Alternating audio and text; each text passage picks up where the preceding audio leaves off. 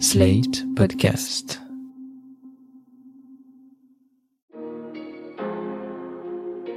Bonjour et bienvenue dans Le Monde Devant Soi, le podcast d'actualité internationale de Slate.fr, podcast que vous êtes de plus en plus nombreux à écouter et nous vous en remercions. Je suis Christophe Caron et je suis en compagnie de Jean-Marie Colombani, directeur de la publication de Slate. Bonjour Jean-Marie. Bonjour Christophe. Et d'Alain Frachon, éditorialiste au Monde et spécialiste des questions internationales. Bonjour Alain. Bonjour Christophe. Il ne vous reste que quelques heures pour choisir celle ou celui pour qui voter au premier tour de l'élection présidentielle française, au terme d'une campagne relativement inédite dans la cinquième. Une campagne qui a vu un candidat sortant quasi absent et surtout qui fut marquée par un sujet généralement peu abordé par les candidats, l'international. Si l'appartenance à l'Union européenne a pu faire débat chez quelques Frexiteurs mal inspirés en 2017, cette fois, c'est de la place de la France dans le monde qui fut question, à la lumière de la guerre menée par la Russie en Ukraine et de l'activisme dans le conflit d'Emmanuel Macron. Une France qui fut récemment malmenée par des alliés historiques, Grande-Bretagne et USA. Souvenez-vous du drame de Locus, ce traité avec l'Australie qui a abouti à la perte d'un important marché avec Canberra concernant la vente de sous-marins climat, Asie-Pacifique, Afrique, défense. Si les sujets sont nombreux, c'est vraiment l'OTAN et l'Union européenne qui a focalisé les débats ces derniers temps. Pour commencer, Jean-Marie, j'ai l'impression que les lignes de clivage que nous allons trouver en examinant les positions des candidats ne relèvent plus vraiment du clivage traditionnel gauche-droite, mais d'un nouveau clivage exacerbé par la guerre de Vladimir Poutine.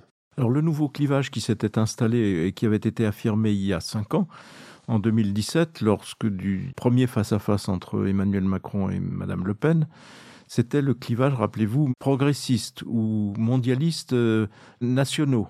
Les mondialistes étant dénoncés par Marine Le Pen et elle se réclamait des nationaux, donc du combat national, euh, que Emmanuel Macron traduisait par euh, évidemment nationalisme opposé au progressisme.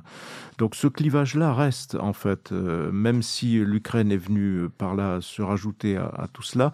Alors l'Ukraine, on, en reparlera peut-être tout à l'heure parce que c'est un, sujet spécifique qui renvoie au fond à la place que l'on accorde en France à la Russie qui est étroitement liée à la détestation plus ou moins grande que l'on peut avoir en France des États-Unis avec euh, une sorte de but témoin. Plus vous vous déclarez proche de la Russie, plus vous êtes censé être indépendant des États-Unis. Donc euh, c'est cela qui est confronté à, la violence de ce qui se passe et qui est évidemment, me semble-t-il, délégitimé, mais néanmoins qui garde des traces importantes. Je vous interromps un instant, Jean-Marie, pour envoyer nos auditeurs qui seraient intéressés pour en savoir plus sur le clivage anti-américain et atlantiste euh, des candidats français. Je les renvoie à notre dernier épisode du podcast New Deal disponible sur Slate Audio où nous passons en revue justement les candidats en fonction de leur position face à Washington. Alors sur le clivage mondialiste souverainiste, il est en fait bien présent, mais d'une façon camouflée, parce que Marine Le Pen s'avance avec une tenue de camouflage bien solide, qui consiste à masquer les véritables positions qu'elle a sur l'Europe. Rappelez-vous, le démarrage même de sa dédiabolisation a été le virage qu'elle a pris, tirant les leçons de son premier débat raté avec Emmanuel Macron, où elle s'était prononcée contre l'euro, sans que l'on sache trop ce qu'elle souhaitait à la place, ainsi de suite. Et donc on s'est dit, au fond, la voilà ralliée à l'Europe, donc tout va bien. En fait, non, parce que si on regarde son programme dans le détail, c'est une sorte de Frexit clandestin parce qu'elle met en cause ce qui est le pilier même de la construction européenne, c'est-à-dire le marché unique, puisqu'elle propose à la place un protectionnisme aux frontières. Or, le marché unique, c'est ce qui a soudé les 27 dans la discussion avec la Grande-Bretagne sur le Brexit et ce sur quoi Boris Johnson a trouvé face à lui un front uni de tous les Européens. Donc c'est un ciment. Si vous l'enlevez, vous défaites l'Union européenne. Donc si vous portez atteinte à cela, ben, vous entrez dans un processus qui ressemblera au Brexit. Et ça, c'est totalement caché parce que personne ne soulève cette question vis-à-vis de, Marine Le Pen. Elle ne le développe pas davantage. Elle dit simplement qu'elle veut aussi réduire la contribution nette de la France au, au fonctionnement des institutions européennes. Mais ça veut dire en même temps qu'elle nous priverait probablement d'une partie du produit de l'emprunt européen qui va revenir à la France, dont, elle va, dont la France va être un des principaux bénéficiaires de cet emprunt européen. Et comme Eric Zemmour aussi, elle, elle fait passer le droit français, elle voudrait faire passer le droit français avant le droit européen. Exactement. Et par ailleurs, il y a toute cette réflexion qui est assez largement nourrie par euh, la haute fonction publique en France, Donc c'est une position très élitaire, si j'ose dire, et qui consiste en effet à dire mais non, il n'y a pas de raison que le droit euh, national s'incline derrière le droit européen.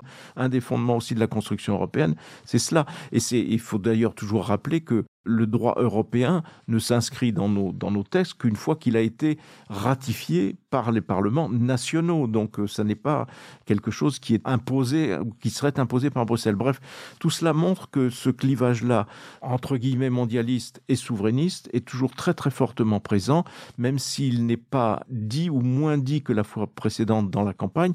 Peut-être le sera-t-il davantage entre les deux tours en tout cas, s'il faut le souhaiter, parce qu'il faut au moins que les choses soient claires et que le pays ne se réveille pas ayant, par exemple, voté pour Marine Le Pen en s'apercevant ben, qu'elle a voté en fait pour une sorte de, Frexit, donc de, sortie de facto de l'Union européenne, en tout cas un ébranlement très profond de, l'Union européenne. Pour vous aussi, Alain, c'est un clivage entre souverainistes et, euh, euh, disons, mondialistes qui s'exprime cette fois encore lors de l'élection? C'est une ligne de lecture euh, tout à fait euh, possible qu'on peut reporter, oui, depuis l'élection euh, de 2017. C'est une ligne de fracture, je ne dirais pas qui traverse tous les partis, mais qui on retrouve à la France insoumise comme au Front National ou bien comme chez Zemmour. C'est l'idée que l'Union européenne nous impose des choses que nous ne voulons pas, qu'elle nous impose par exemple de démanteler nos services publics. Ce n'est pas le cas. Cette idée-là, si vous voulez, elle est très ancrée parce que ça marche bien, c'est facile. On comprend que la France, elle veut être indépendante. Et alors on fait des références à ce qu'a pu être le gaullisme dans les années 60. Références qui remontent à la guerre froide. Références qui n'ont plus aucun sens dans le monde tel qu'il est aujourd'hui.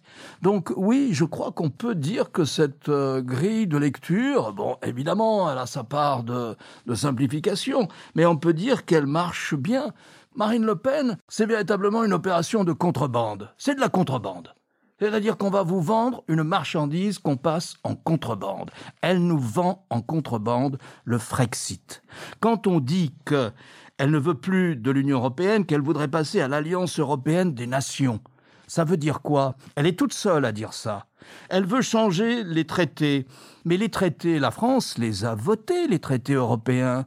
Elle les a régulièrement votés, même après 2005. On peut contester ce qui s'est passé. Après le référendum. Le référendum a été rejeté par les Français. Mais rien n'a été fait dans le dos des Français. C'est la mythologie, ça. Ensuite, nous avons ratifié, le Parlement français a ratifié toutes les directives qui ont été prises, comme le disait Jean-Marie.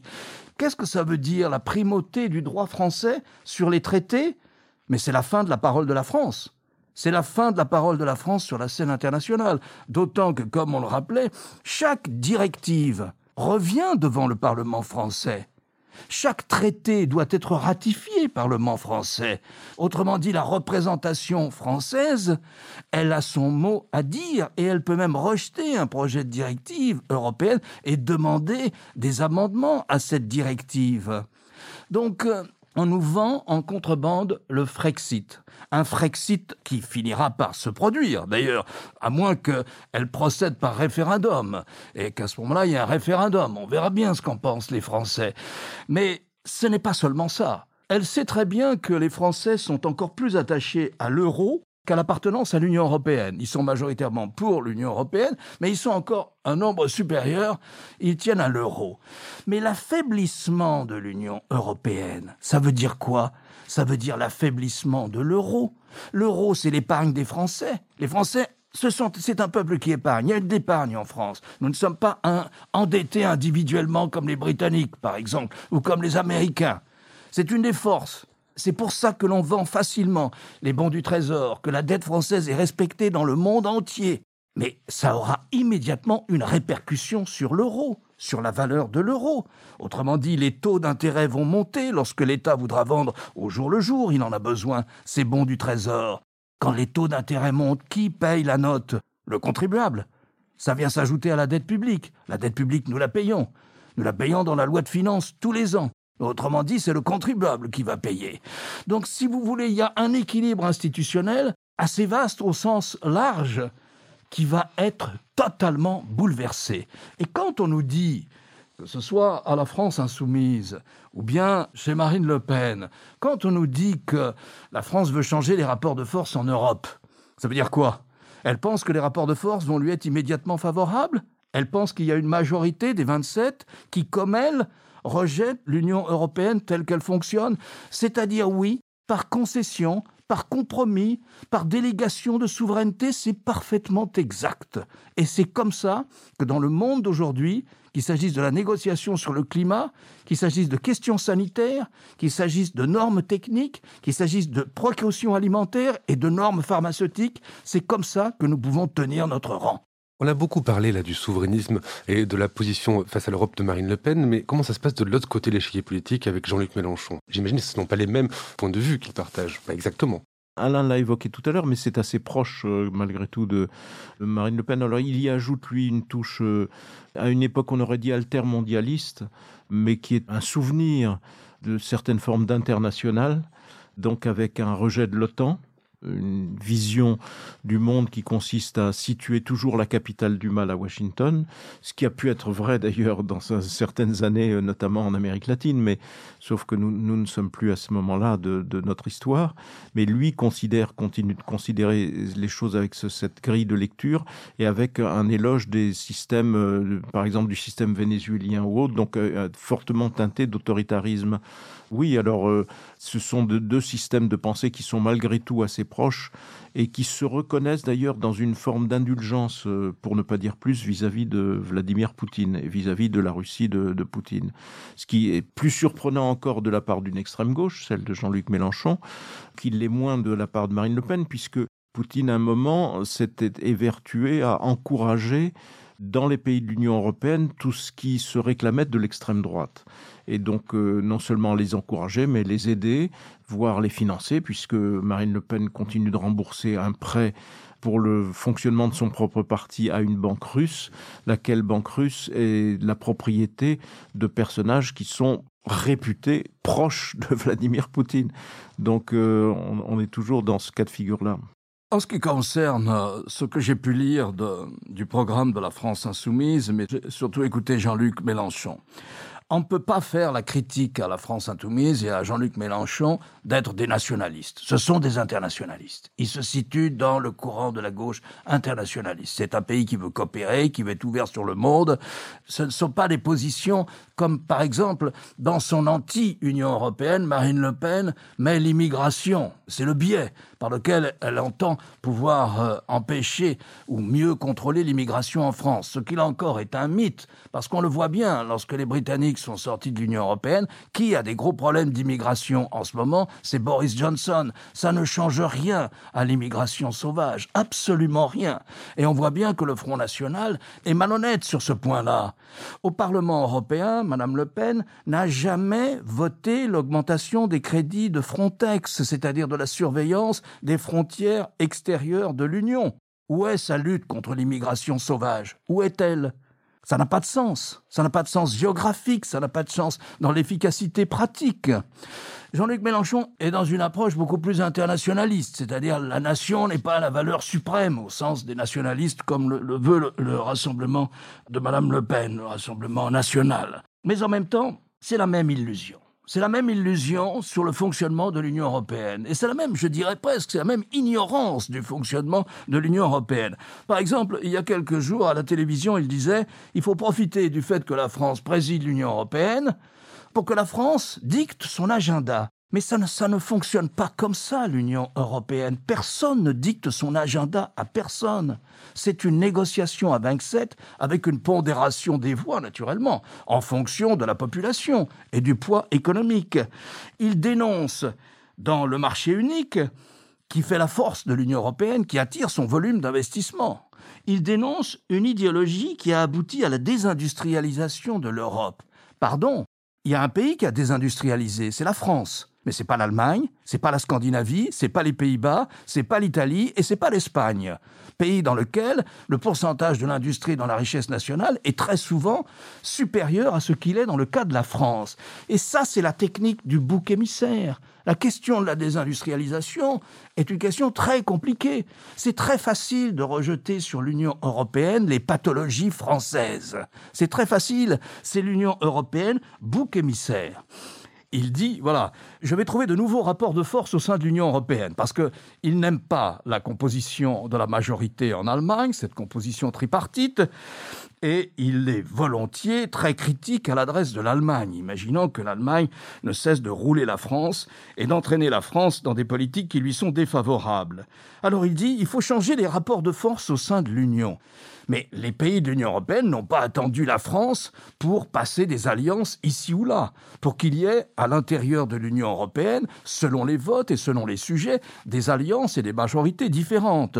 On n'a pas attendu un changement de majorité en France pour que ça se passe comme ça. Et il dit, moi je vais m'appuyer sur l'Europe du Sud. Parce qu'il n'aime pas l'Europe du Nord. Il n'est pas d'accord avec les pays d'Europe du Nord. C'est-à-dire les pays qui ont le plus de succès dans l'Union européenne, les pays dans lesquels la politique sociale et économique laisse le moins de gens au bord de la route. Il n'est pas d'accord. Il veut s'allier avec les pays du Sud.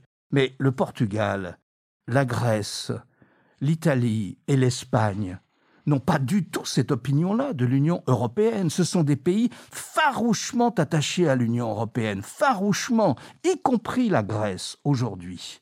C'est ça qui est très intéressant.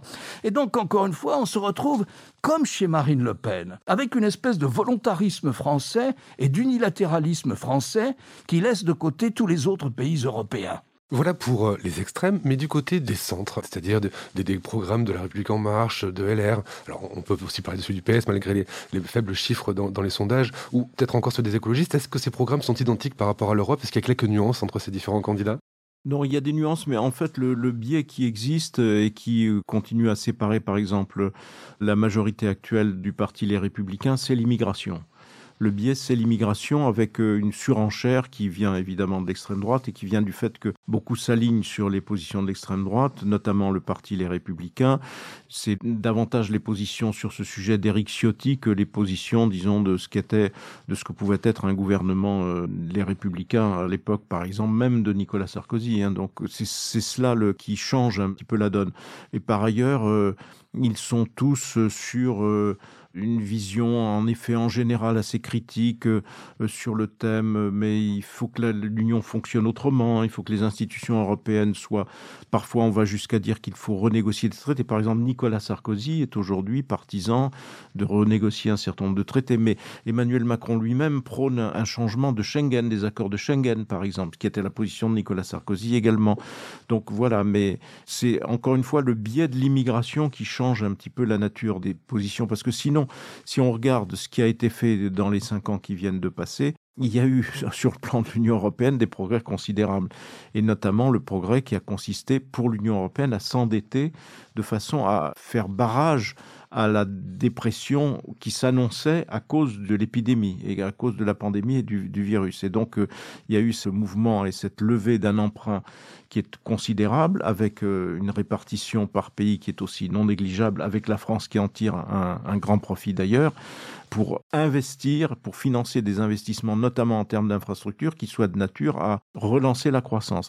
Alors, vous me direz, tout ça va peut-être être aussi euh, balayé, mais ça va nous ramener en Ukraine parce que il faut maintenant tenir compte du fait que la guerre elle-même va produire des effets et commence déjà à produire des effets qui n'étaient pas anticipés auparavant. Le premier effet, c'est l'inflation, le retour de l'inflation, ce qui est évidemment très dommageable. Il faut se rappeler de ce point de vue-là de ce que disait toujours Pierre Bérégovoy, le regretté Pierre Bérégovoy. Il disait l'inflation, c'est un impôt sur les pauvres. Et donc il y a vraiment ce retour de l'inflation et surtout un possible aussi ralentissement de la croissance. Donc qui va peser sur la, plupart des États, mais qui va les conduire davantage à croire encore davantage aux mécanismes collectifs qui ont été inventés pendant la période du, virus. Donc euh, et qui seront une arme euh, à disposition des différents États et qui sera financement Union européenne. Donc euh, c'est vers cela que l'on va normalement si les choses restent en l'état et si en effet Marine Le Pen ne vient pas tout bousculer. Cette guerre en Ukraine dont, vous parliez à l'instant, Jean-Marie, a, remis sur le tapis un sujet très important qui est celui de la défense, qui n'est pas du ressort de l'Union européenne. Nous sommes membres de l'OTAN, nous sommes membres de l'Alliance, mais aussi du commandement intégré. L'OTAN, c'est un vrai sujet pour nos candidats, et là aussi, il y a une ligne de fracture qui ressemble peu ou prou à celle qu'il y a sur euh, l'Union européenne. Avant de répondre sur l'OTAN, en me tournant aussi vers Alain, je voudrais revenir d'un mot sur l'Ukraine parce que, si vous voulez, l'Ukraine a eu déjà un effet euh, politique, et a contribué aussi à, changer l'approche en matière de politique extérieure. L'effet politique de la guerre en Ukraine, ça a été la dégringolade d'Éric Zemmour. Pourquoi? Parce que essentiellement, il a une attitude extrêmement cassante, distante, assez peu humaine à vrai dire, vis à -vis des réfugiés ukrainiens même s'il a, dans les derniers jours, euh, changé un petit peu son discours en disant si, si, finalement, on peut accueillir des réfugiés ukrainiens, mais on ne les gardera que le temps de la guerre. Mais néanmoins, alors que Marine Le Pen elle-même avait pris des positions plus soft et en tout cas plus ouvertes vis-à-vis des exilés euh, euh, ou de ceux qui fuient évidemment la guerre en Ukraine. En revanche, on n'a pas fait attention à parce que tout cela était censé changer au fond le regard sur Poutine. Or, ce qu'il faut avoir en tête, c'est qu'il y a une permanence en France d'un parti, euh, j'allais dire, pro-russe.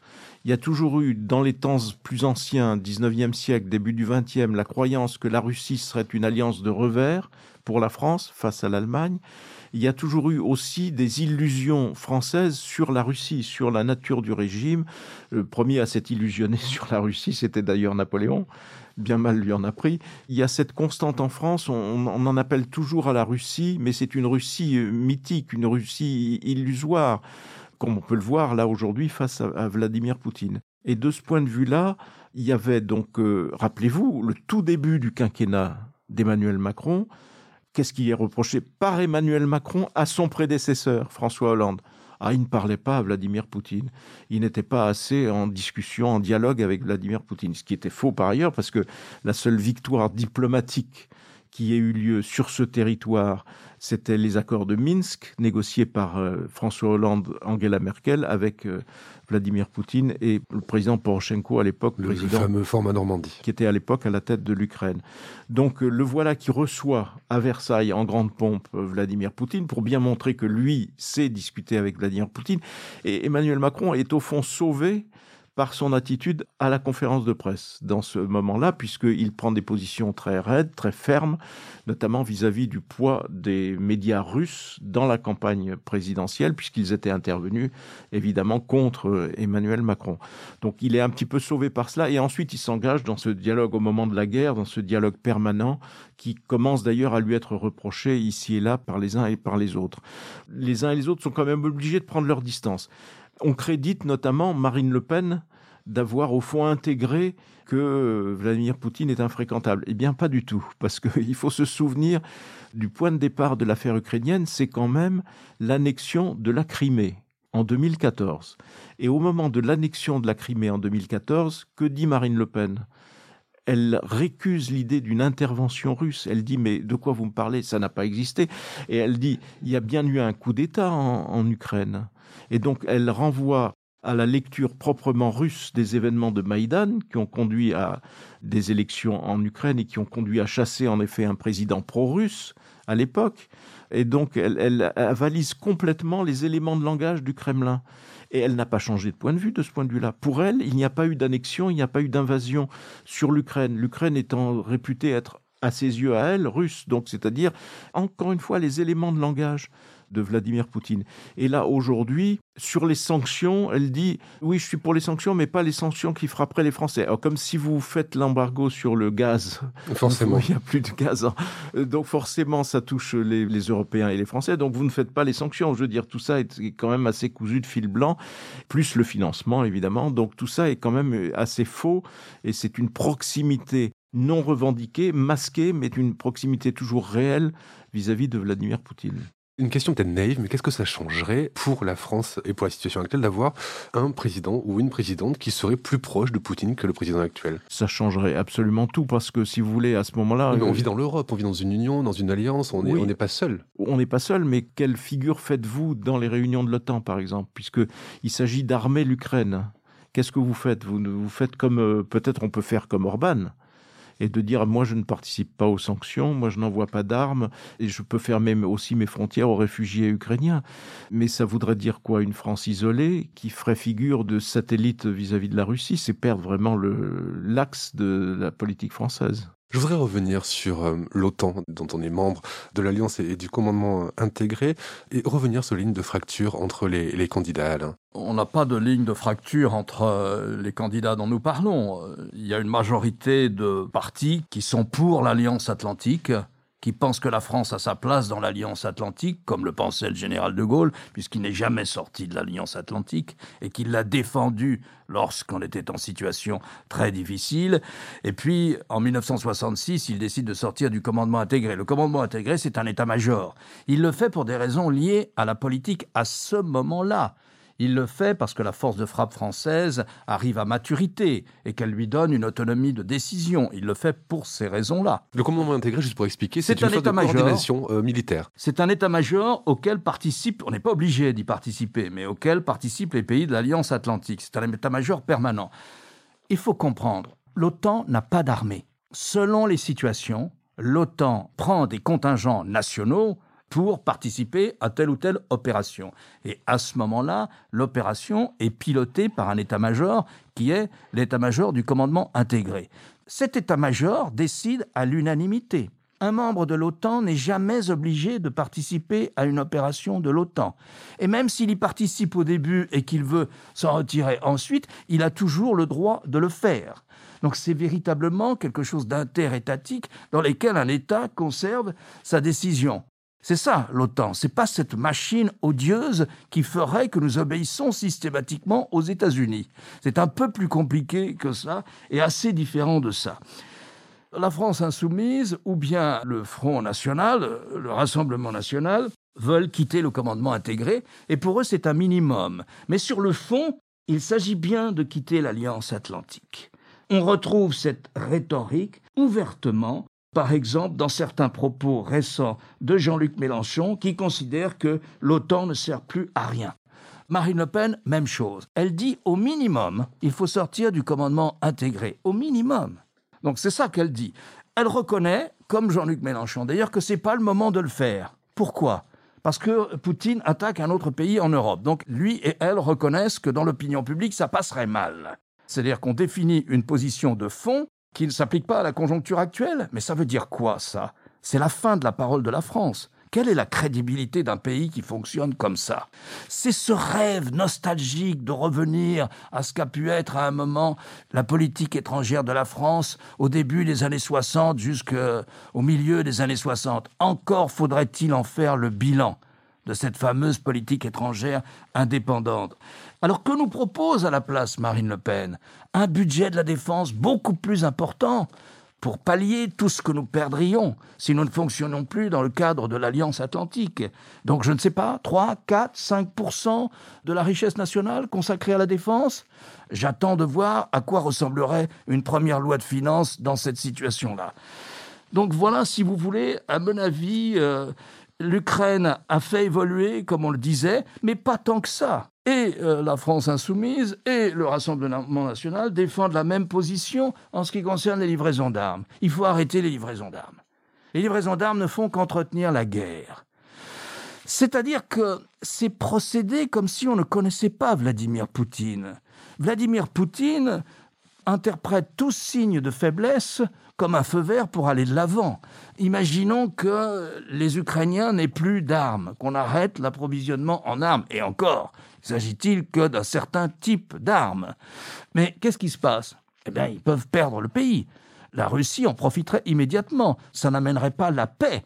Il s'agit de quoi avec ces livraisons d'armes? Il s'agit de permettre à un pays de tenir le coup pour aller à la table de négociation dans la position la moins affaiblie possible.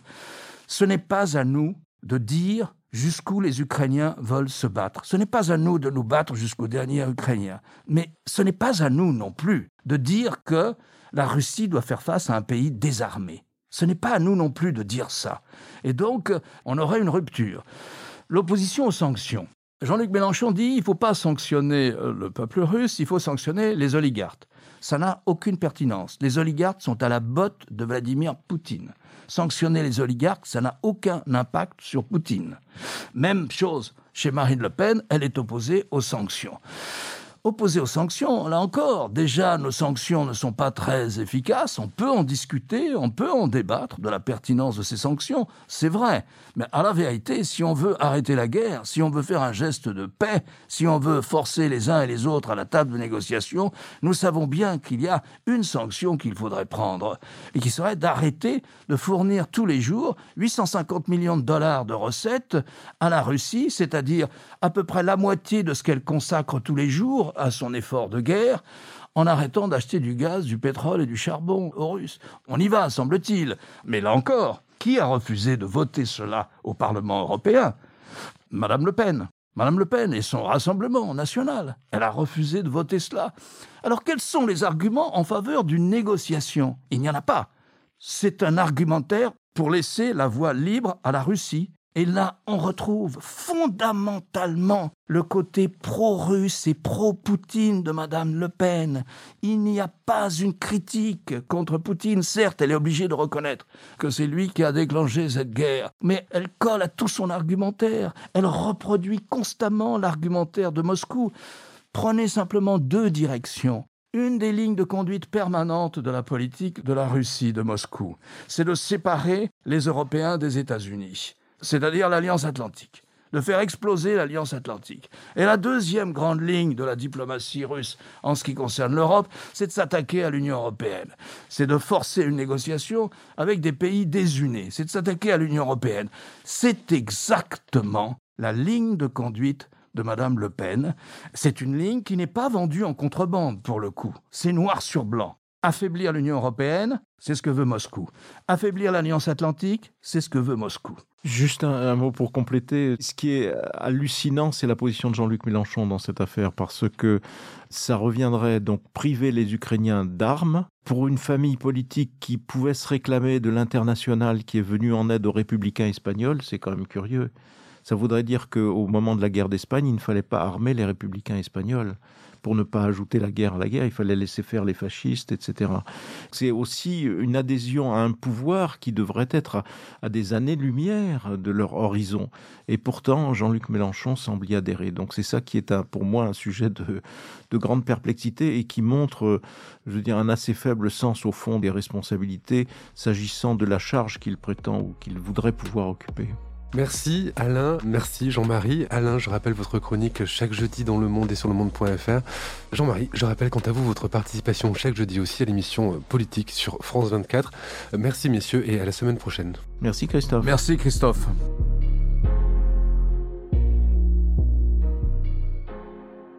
Retrouvez Le Monde devant soi chaque vendredi sur slate.fr votre plateforme de podcast préférée.